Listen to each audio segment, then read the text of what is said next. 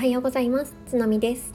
この番組は旅するように身軽に楽しく暮らしたい。がモットーの転勤族の私が日々の気づきや2022年末から始めた発信活動の試行錯誤などをゆるゆる語るチャンネルです。日常の中でちょっとした変化が欲しい。フットワーク軽くいろんなことにチャレンジしてみたい。そんな思いを持った方へ等身大でお話しします。おはようございます。9月4日月曜日です。皆様いかがお過ごしでしょうか？さあ月曜日がやってきました。皆様どんな朝を迎えられていますか？えー、本題の前に少し雑談をさせてください。最近ですねちょっとお片付けというか 本当に小さい範囲での断捨離にハマっています。えー、土曜日と日曜日どちらもですね、えーえーと、洗面所の洗面台の下それから、えー、キッチンの上の、えー、棚をちょこっとそう整理しました。過去回でもお話ししてるんですけれど私過去に、えーと、こんまりさんのこんまりメソッドを使って本当に23日かけてですねお大規模な 断捨離をしたことがありますでそれがきっかけでもうだいぶ家のものが少なくなったんですねでこの時は本当に3日間ぐらいかなかけて家のものを全て出してもういるものといらないものに分けて大規模にねお片付けをやったんですよね。こんまりさんの本ご著書うんとときめきのお片付け？あれなんだっけ？調べました。人生がときめく片付けの魔法ですね。これ、えー、前編後編とある前編後編というか1番2番とあの続けてあるんですけれどもどちらも読んで多分23回読みましたね。でマーカーとかも引いてここが重要だとかって思いながら勉強した上でもういざやるぞって言ってもう3日間4日間かけて片付け祭りをしたんですよね。でその時は、えーと千葉の方に住んでいたのではるばる東京の方から義理の母親を呼んでですね、えーと、私が片付けている間に子供を見てほしいということであの遊んでもらいつつ本当に片付けだけに集中した日を 3, 3日ぐらいね設けさせてもらったんですよね。本当に今思い返すとありがたいなって思ったんですけど当時はね保育園に通ってなかったのでそういう風にしました。でそれがきっかけで、まあ、だいぶ物の総量っていうのは減ってそのため結構ね引っ越しの時もだいぶ楽に引っ越すことができたかなって思います。でね久しぶりの断捨離でうーんあんまり捨てるものがないかなって思ってたんですけどこのね2箇所だけでもだいぶ多くのものを捨てることになったんですよね。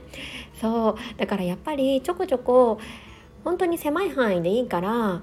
やり続けるお片付けをし続けるっていうのは大切なんだろうなって思いました一応こんまりさんのメソッドによるとお片付けを終わらせるっていうコンセプトのもと本を書かれてるのでこうやってねちょこちょこやるのってどうなのかなと思いつつでもね私の場合はやっぱりこういう風に定期的にやらないとやっぱり物増えちゃうなって思ったんですよねはい。なのでね、これはちょっと定期的にやっていきたいなって思います。そうそう。でね、お片付けの様子っていうのは、インスタグラムのストーリーズのハイライトにちょっとまとめてみましたので興味のあるよっていう方はそちらチェックしていただけると嬉しいなって思います。前置きが4分も話してしまいました。すみません。でえっ、ー、と本題に入ろうかなと思います。今週末ですね、えーと、夫の会社でちょっとバーベキューがあったんですね。で室内バーベキューのお店を予約していてそこでね大ハプニングがあったんです。その時に感じた感情とまあちょっとねあのいろいろ振り返りも込めてお話をしていきたいなって思っています。よろしければお付き合いください。でね何があったかっていうとその室内バーベキュー場、えー、結論から言うと予約がねできていなかったんですね。でその夫の会社の人がその前日にもう他の日にもちゃんと何度も電話をして確認とかのね電話を入れていたのでおそらくその日のその時間で予約の電話がしっかりされていたっていうのは事実らしいんですね。なんですけど全く、えーと、その時間になってもお店の人は誰一人来なくって結局お店側のドタキャンみたいになってしまったんです。でえ会社の人たちとの室内バーベキューだったのでだいたい20人ぐらいのね人が、まあ、家族も含め子供も含めその場に立ち尽くすっていう時間が30分以上あったんですね。でもう本当にどうしようみたいな感じになって一応その時に行ったメンバーの中では夫が立場上ね一番えーと、立場的には上の立場だったのでもっともどうしようどうしようみたいなかんどうしようっていうかあの結構責任感じますよね。まあ、幹事の方は他にいたものの一応そのと取り仕切る立場だったので責任を感じていたと。で私も家族として同じように結構責任を感じたんですよね。でまあそもそもねなんで、えーと時間にお店の人が誰もいないんだっていうことも謎でしたし何度電話をかけても通じないっていうことがあったんですね。で、えーと、いろいろそのお店づてでその会社の運営の人とつながってですねであの折り返しくださいって言っても結局あの折り返しがなかったんですよね。うん、もしも万が一こちらに火があったとしてもあの一回こうお電話をねいただけるかなっていうふうに思っていたんですけど全く音沙汰なし、まあ、つまりなんかあの本当にお店から無視をされてるみたいな感じの状況だったんですよね。で夜になったら返事が来るかなって思って待っていたんですけど全くその責任者の方から連絡がなくって今に至るっていうところです。でこんなひどいお店あるんだって思って本当にショックで。で周りのねあの会社の人たちもみんなイライラしていて。でまあ幸いにも昨日はそこまで暑い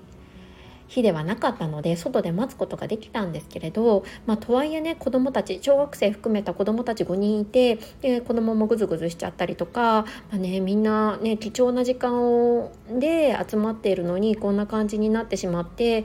なんかねあの残念だったなって思いました。でねそのまあその会社の人たちとなんかもう書き込みでもして悪い噂でも立てようかみたいな話とかねちょっとあの冗談で言っていたんですけど本当にねちょっとそのぐらいちょっともうイライラしちゃったんですよ。なんで連絡来ないのみたいな感じでねそうっ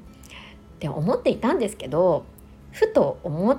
思ったことがあります。そうそれがねその1秒でもそのお店のために時間を使いたくないなっていうことだったんですね。結局悪い書き込みをするにしてもそのお店のために時間を使うわけじゃないですかそうこういう行為っていうのはしたくないなって思いましたやっぱり全ての人に平等に与えられていて一番貴重なものってやっぱり時間だと思うんですよねその時間を、まあ、その相手をね貶めるためというかなんかこう懲らしめるためだとしてもなんかねこうリベンジみたいな感じでこうやるとしても1秒でもやっぱ使っちゃいけないっていうふうに思ったんですよね。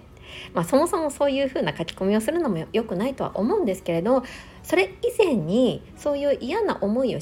した相手に対して1秒でも使うっていうのはあまりいい選択ではないなって思いました。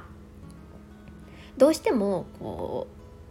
うイライラしてしまったりとかなんかこう理不尽なね扱いを受けたりとかするとなんかこうどうにかしてその相手に対してこう反論したいとかうーんなんか分からせたいみたいなね気持ちが働いてしまうんですけれどももうなんか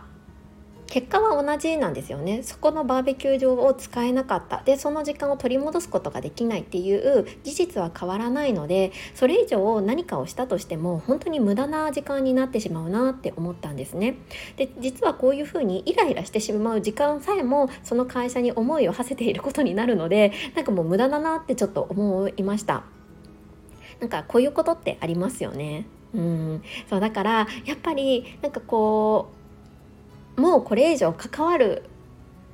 ことのないであろう会社であったりとか人であったりとかまあなんかそういうね関係性って人生でいろいろ出てくると思うんですけれどもそういう関係性がもしもできてしまったら一番最初に考えるべきことっていうのはまずそれを考えないことが大切なのかなって思いましたそういうイライラした感情とかそういう相手に向け相手相手に対して抱いてしまうそういう憎悪とかも考えない、うん、なんかその考える時間ももったいないみたいな感覚が持てるとやっぱり少し楽になるかなって思ったんですよね。まあとはいえあの人間なのでまあ、イライラもしちゃいますし、まあ、何とかしてね分からせたいみたいな気持ちも働くんですけれども、まあ、ちょっとねそんなことを考えた週末でした。そうでね結論結果どうなったかっていうと、えー、そのなんかもともとお世話になる会社の、えー、つながりのある会社さんのねレストランで貸し切りをさせていただいてバーベキューっていう形ではなかったんですけれども無事にね20人が集うことができてご飯を食べることができたっていうような感じです。本当にねこうやって協力してくださった会社さんにはありがたいなって思ってなんかもう急遽ねあのスタッフを集めてお店を開いてくださったのでありがたいなっていう気持ちになりました。こういう時にね手を差し伸べてくれる方ってすごい大切だし本当にありがたい存在ですよね。うんまあ、ちょっとねイライラした気持ちは芽生えたもののこういう風にいい土曜日を過ごすことができたので結果的に良かったなって思います。そうだからねこれからもやっぱりなんかねこうこの人に分からせたいとかなんかもうちょっと、うん、懲らしめたいみたいな気持ちが浮かんだ時にその人のために1秒でも使っちゃダメだみたいなね気持ちが持てると少し変わるのかなと思ったので今日はシェアさせていただきました。はい週の初め月曜日ですね。今週も、えー、楽しく軽やかに健やかに過ごしていきましょう。それではまた明日。